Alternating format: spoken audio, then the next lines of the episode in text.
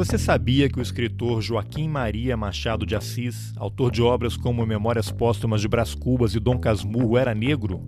Sabia? Mesmo? Desde quando? Pois é, assim como eu, muita gente só foi se dar conta disso muito tempo depois de tomar contato com a obra dele, por uma série de razões. Esse tema é muito interessante e bastante apropriado agora no mês de junho, em que se celebra os 181 anos de nascimento do Machado de Assis. E você já deve ter visto em algum site ou alguma rede social uma foto do Machado de Assis negro. Uma dessas fotos começou a circular há alguns dias e viralizou na internet. A autora desse trabalho é Adriana Cardoso, uma artista de pós-produção que vai contar como ela fez a manipulação da imagem. Se você achar interessante, dá uma olhada na foto antes de ouvir a entrevista. Eu acho que vai ser bem mais legal. O link está nas informações do episódio. Eu sou Carlos Alberto Júnior e esse é o Roteirices. Vamos nessa! Adriana, quando é que você descobriu que o Machado de Assis não era branco?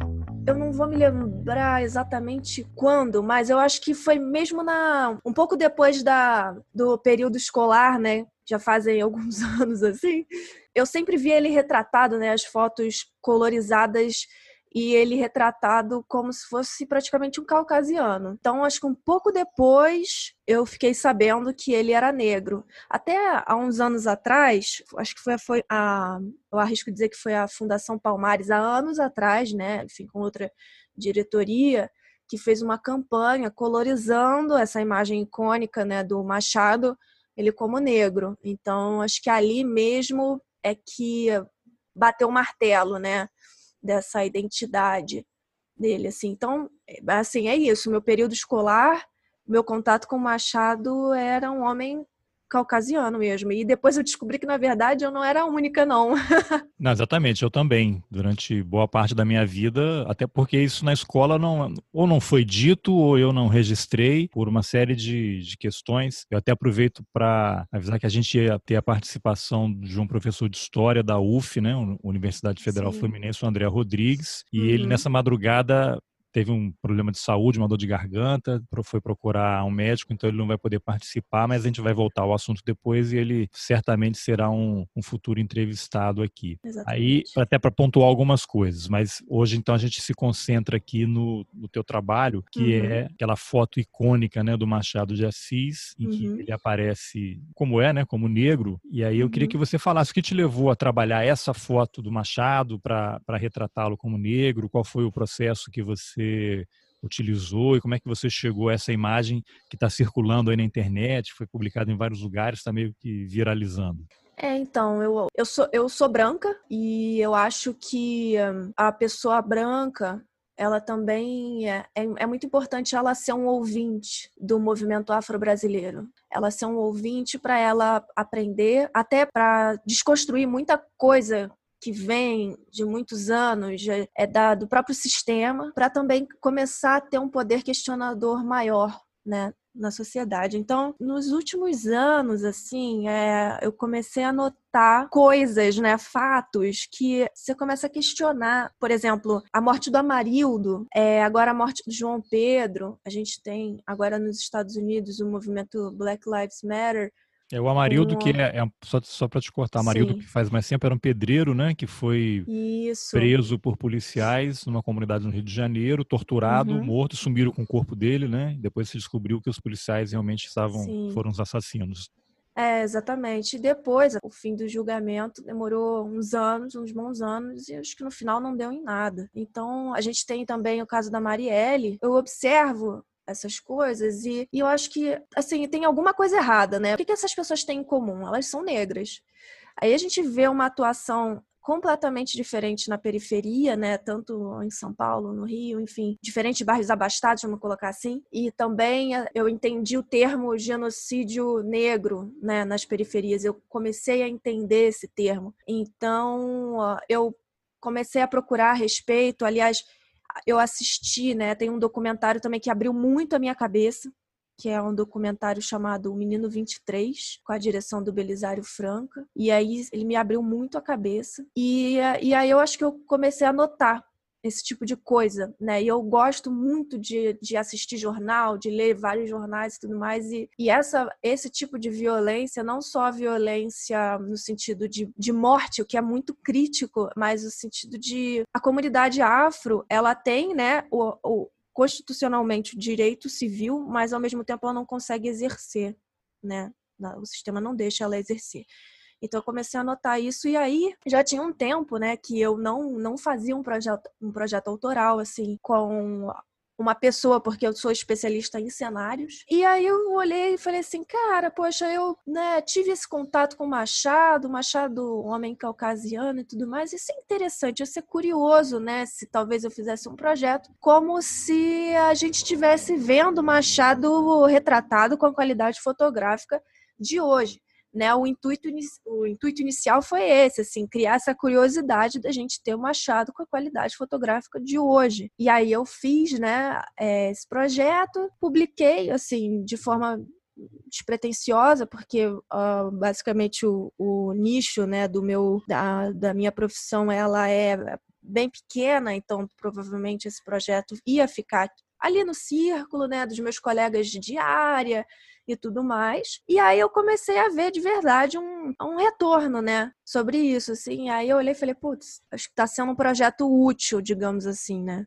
Certamente. Mas foi, foi basicamente isso, assim, acho que na verdade, o que me levou a fazer o projeto foi um, é uma série de coisas que a, a gente é, vai observando, tanto no nosso dia a dia, né, quanto nos jornais, é, às vezes até da gente presenciar mesmo, às vezes ser testemunha de, de algum crime de racismo, né, a gente vê isso, assim, na nossa frente. Isso foi uma coisa que aconteceu comigo em 2016. Eu não, eu, de verdade, eu não esperava que isso que isso acontecesse no Brasil, assim. O caso no Rio de Janeiro ainda, eu acho que ali virou uma chave, assim, na minha cabeça, tanto em questão de estresse, né, porque foi uma situação muito, muito pesada, né, era uma mulher que, que ela proferia, né, palavras de cunho altamente racista, na praia do Rio de Janeiro e ela até comentava que existiam estudos científicos, é bizarro até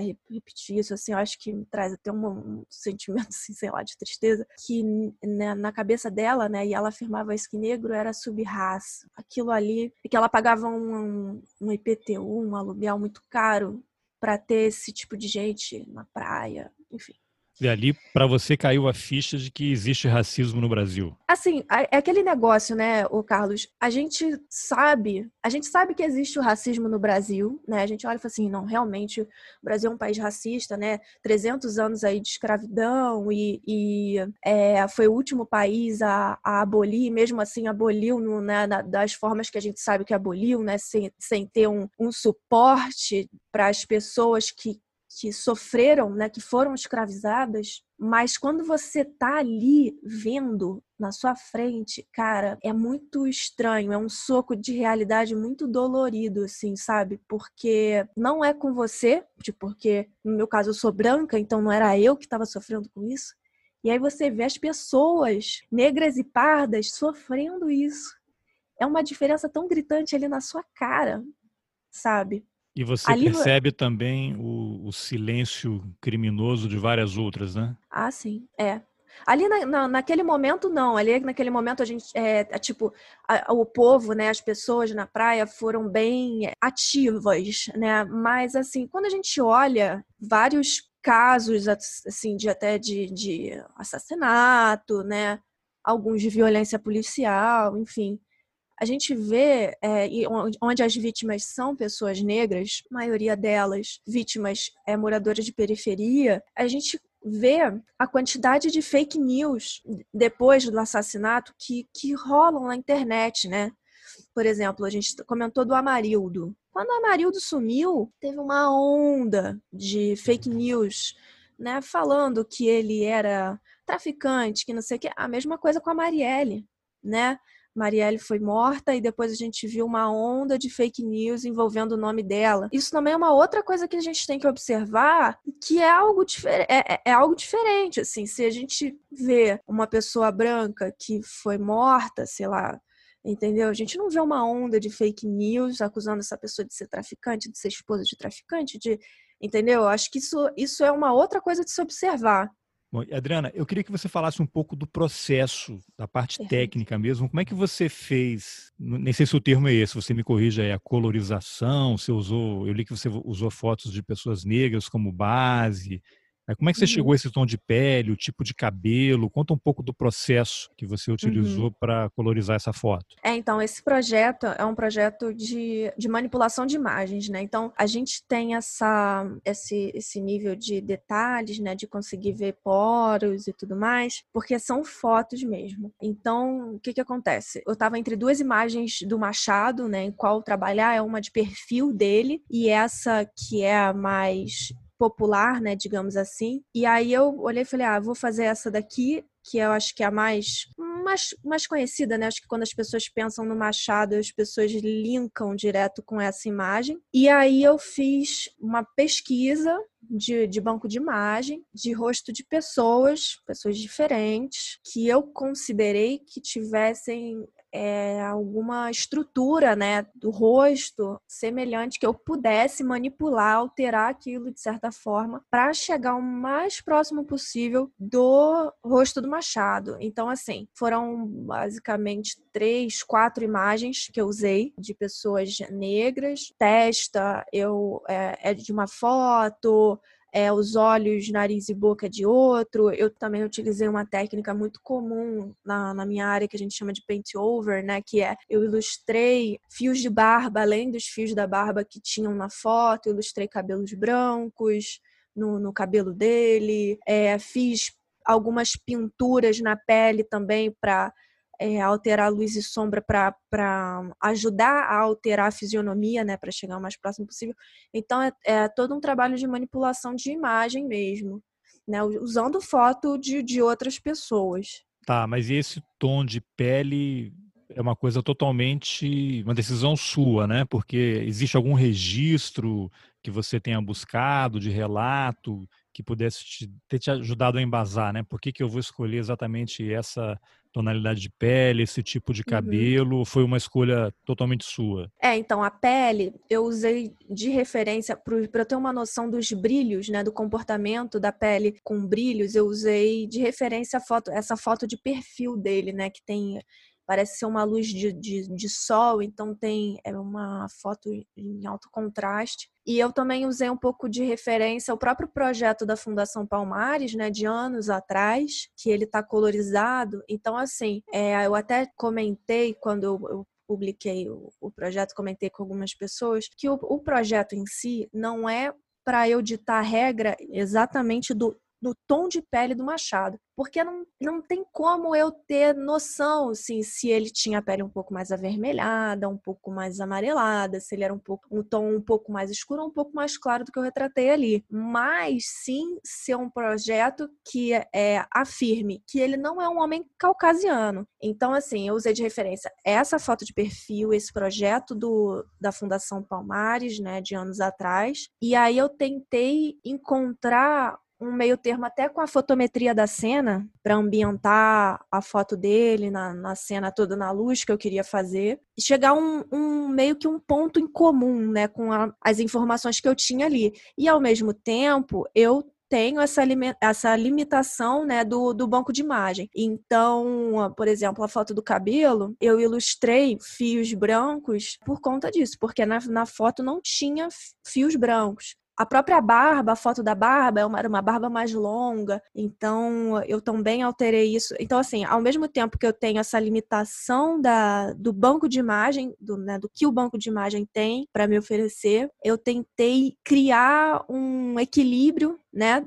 do que eu tinha acesso ao que tinha se retratado, né, de, de, de como Machado era até então basicamente isso, um ponto em comum, né? E você ficou preocupada em algum momento pelo fato de ser branca, de trabalhar essa imagem do Machado e retratá-lo como, como ele era, o próximo do, do que ele era? Assim, muito. Por quê? Muito. É porque eu vejo a dificuldade que o, a comunidade afro-brasileira tem de reiterar os seus direitos. Já tem tanta gente que, ou se não comete gafe, né? A gente vê até, às vezes, pessoas públicas, né, fazendo determinados comentários ou até desmerecendo, como a gente viu aí essa semana, do, das cotas para é, o sistema de pós-graduação serem retirados, enfim. Agora de manhã eu vi, acho que vão retornar com o sistema de cotas, enfim.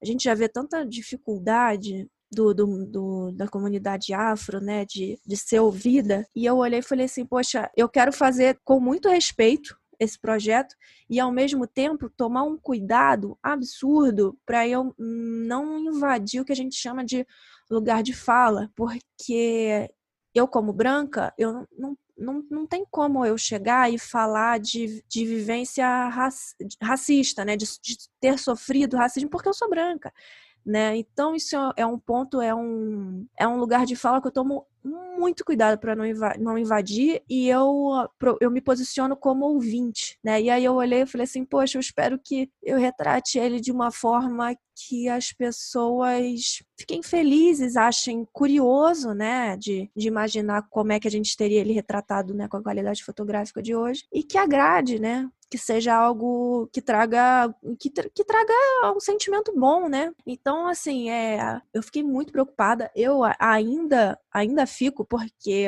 na verdade é importante a gente a gente está sempre se analisando, né? E ter essa, essa delicadeza, né? Esse cuidado com a a história de luta do movimento afro-brasileiro, entendeu? Então, eu acho sim que a preocupação é válida.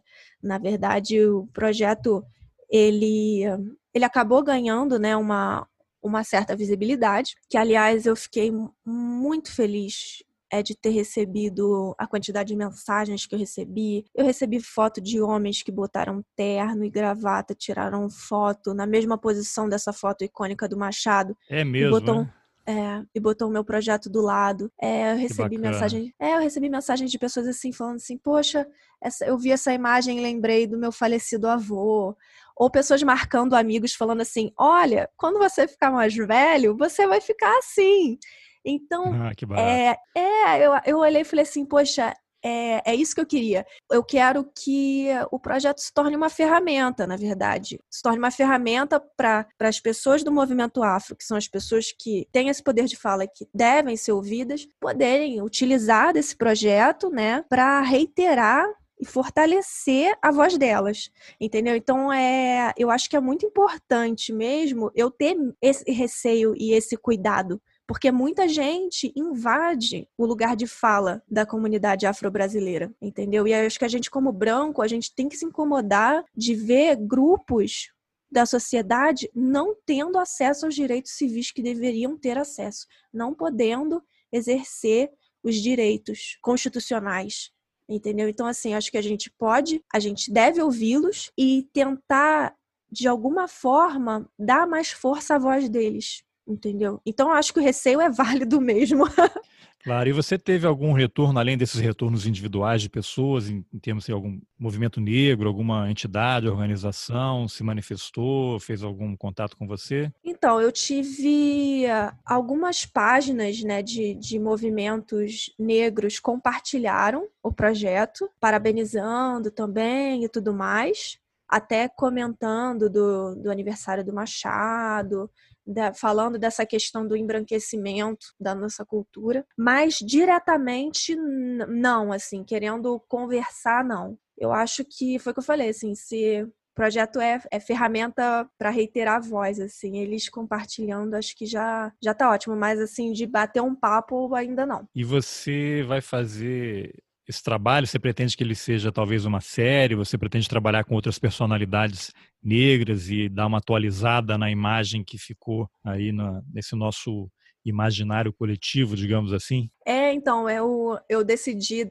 dar continuidade, sim, é, depois dessa, desse retorno, né, da, desse projeto do Machado. Até porque tem uma pintura que me marcou muito, que é a Redenção de Can. É uma pintura que tem no, no Museu Nacional do Rio de Janeiro, e ela fala justamente do, do embranquecimento da sociedade brasileira. E eu não sabia, é uma pintura do Modesto Brocos, né, de 1895. Quando eu vi essa pintura no Museu Nacional de Belas Artes, lá do Rio, eu fiquei encantada porque ela tem muito detalhe, ela é linda, super, as pessoas são super expressivas, mas depois que eu vi a história e a mensagem da, da pintura, eu fiquei assim muito muito triste, né? Eu continuo adorando a pintura, acho ela, ela muito bonita, mas adicionou um sentimento de tristeza muito grande de, de ver que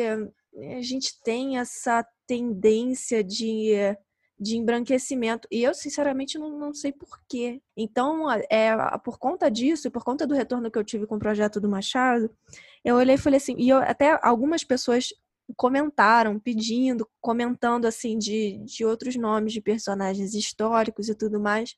Eu olhei e falei assim, cara, então vou dar continuidade aí ao, ao, projeto. Acho que eu acho que acho que é importante a gente criar esse questionamento, né? Quem será o seu próximo retratado? eu tô pensando, estou pensando no Nilo Peçanha. É... Olha só, Nilo Peçanha, então, para mim, isso vai ter um significado maior, porque Nilo Peçanha era de Campos, dos Goitacazes, e eu sou de Campos, dos Goitacazes. Olha, ai que legal. Então, eu tô pensando de, de retratar o Nilo. Eu achei também uma lista de, de vários personagens históricos brasileiros que são é, negros ou pardos, que, para serem aceitos, né, vamos usar esse termo, pela sociedade na época como profissionais, né, escritores, poetas e tudo mais, eles tinham que é, realmente embranquecer as fotografias, que eu acho que foi o que aconteceu também com esse retrato do Machado de Assis, né? Então ter um embranquecimento da foto para você não parecer quem você é, para te aceitarem, porque não aceitam você do jeito que você, assim, é muito estranho isso para mim, sabe? É, e como é que você então se sente? Porque a sua foto viralizou, enfim, você está sendo solicitada aí para dar entrevistas, as pessoas estão compartilhando e essa foto ela já chega com um espaço, né? Ocupado, uhum. chega ocupando um lugar. Como é que você pensa quando você olha essa foto e imagina, caramba, essa foto eventualmente vai figurar em algum livro de história e você acabou, de certa forma, fazendo parte de um processo histórico, de um processo de mudança, de combate ao racismo, né, ao racismo estrutural, e de alguma forma vai colaborar para que gerações futuras, quando olharem a foto do Machado de Assis pela primeira vez no livro, vão estar vendo um negro, vão estar recebendo a informação de como ele era. Como é que você se sente em relação a, a isso? Ou não caiu a ficha ainda? É, eu acho que primeiro que não caiu a ficha. Segundo, que eu olhei, e assim, era até o motivo pelo qual a gente convidou o André, né? Ele, infelizmente, foi o que você falou, teve esse, esse problema de saúde é, de madrugada, porque assim é um projeto para dar voz, né? Então o intuito seria até a gente criar um bate-papo aqui, porque o André, como historiador, ele é um homem negro e ele daria né, todo esse embasamento de, do que é ser negro no Brasil. É, e ainda mais sendo historiador, né? Ele embasa também toda essa importância do, do Machado de Assis. Outro ponto também que eu acho importante é o seguinte: esse questionamento que se tem de uns anos, uns anos para cá, sobre retratarem a pessoa negra sempre longe de posições de liderança.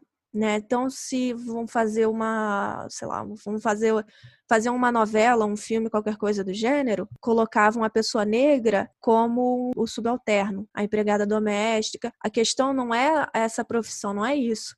A questão é que quando tinha o papel do empresário, né, ou do dono da empresa, do chefe, da, dono da casa, alguma coisa do gênero, ou do galã, né? Essa pessoa não, é, não, não era negra, entendeu? Então, é, eu acho que essas coisas também têm um impacto social, de você ver personagens na ficção que tenham, tenham importância, assim, sejam um personagem que seja um profissional de sucesso, alguma coisa assim, com uma importância, ele ser negro. Qual é o impacto que tem para as crianças também, sabe?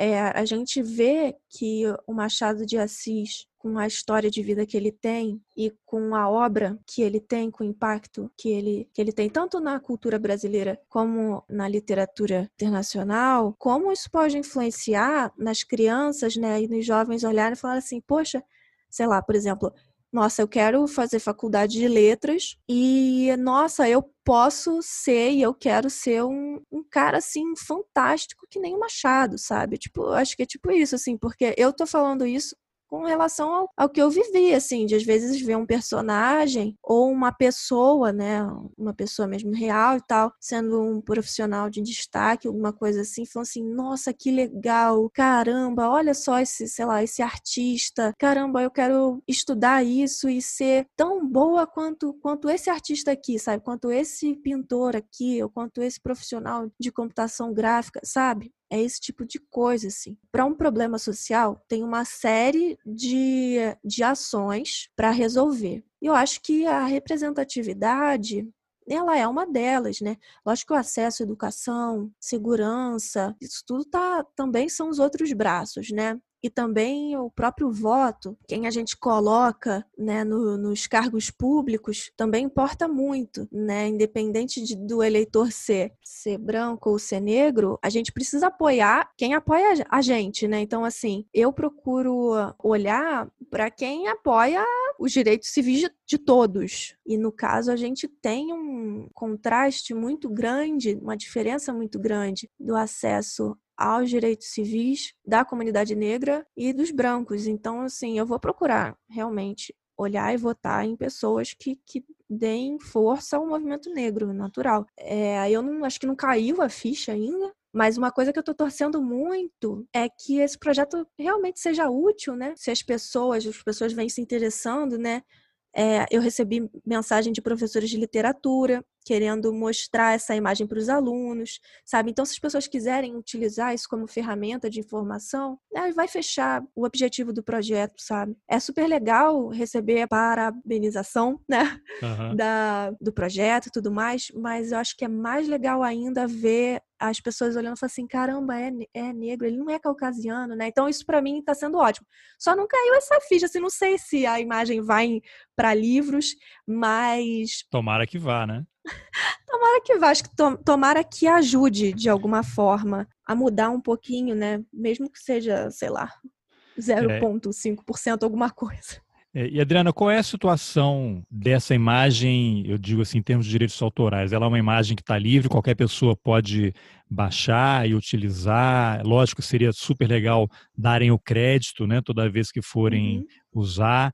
E aí eu uhum. complemento perguntando onde é que as pessoas te acham, né? O teu trabalho, tem um site, eu vou deixar as informações aqui no, no episódio, mas uhum. se você uhum. puder falar como é que as pessoas te acham, seria legal. A imagem desse projeto, ela, ela pode ser pode ser compartilhada, né?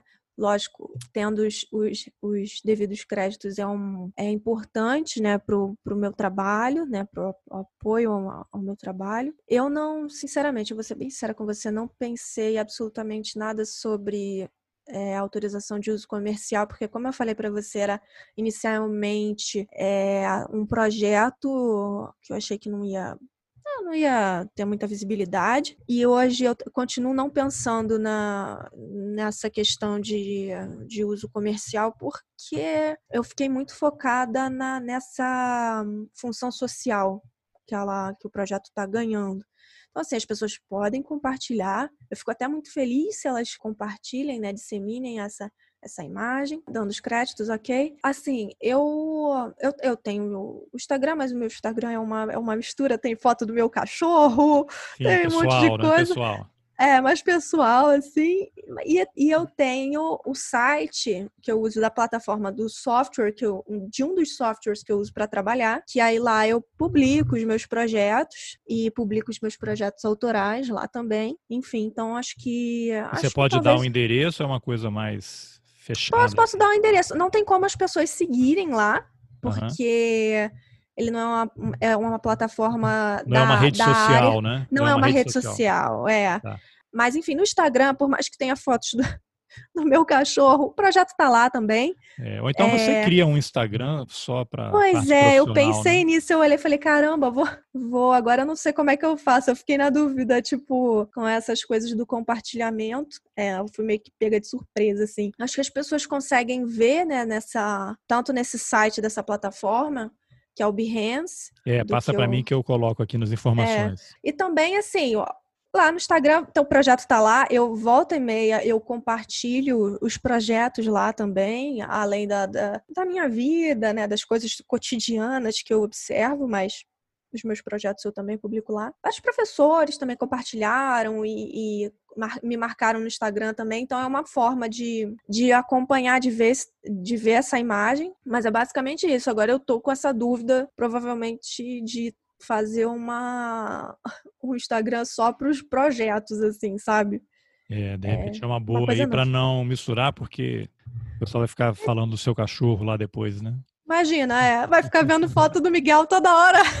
Pois é. Pois ah, é, uma coisa nova. Então eu vou colocar as informações aqui no episódio para quem quiser acessar. Adriana, uhum. parabéns pelo trabalho, pela iniciativa, pela coragem, né?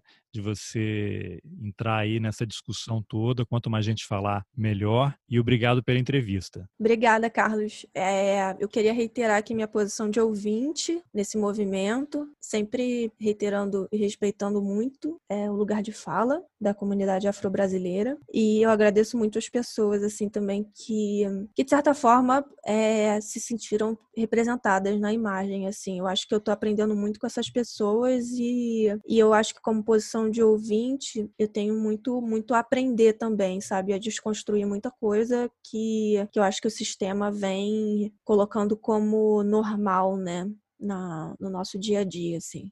Então, muito Isso. obrigada, de verdade. Obrigada pelo interesse também da gente de bater um papo assim muito respeitoso sobre racismo, né? Que é, uma, um, é, um, é um tema muito delicado mesmo. Claro. Só reiterando aqui, o André Rodrigues, que é professor da UF, teve um problema de saúde à noite aí, dor de garganta, teve que ser medicado, então não pôde participar, mas o André é youtuber, eu vou deixar o link para a página dele também para as pessoas acompanharem e já registro aqui que ele será convidado para uma conversa aqui sobre essa imagem aí uhum. da Adriana e várias outras assim que ele estiver bem.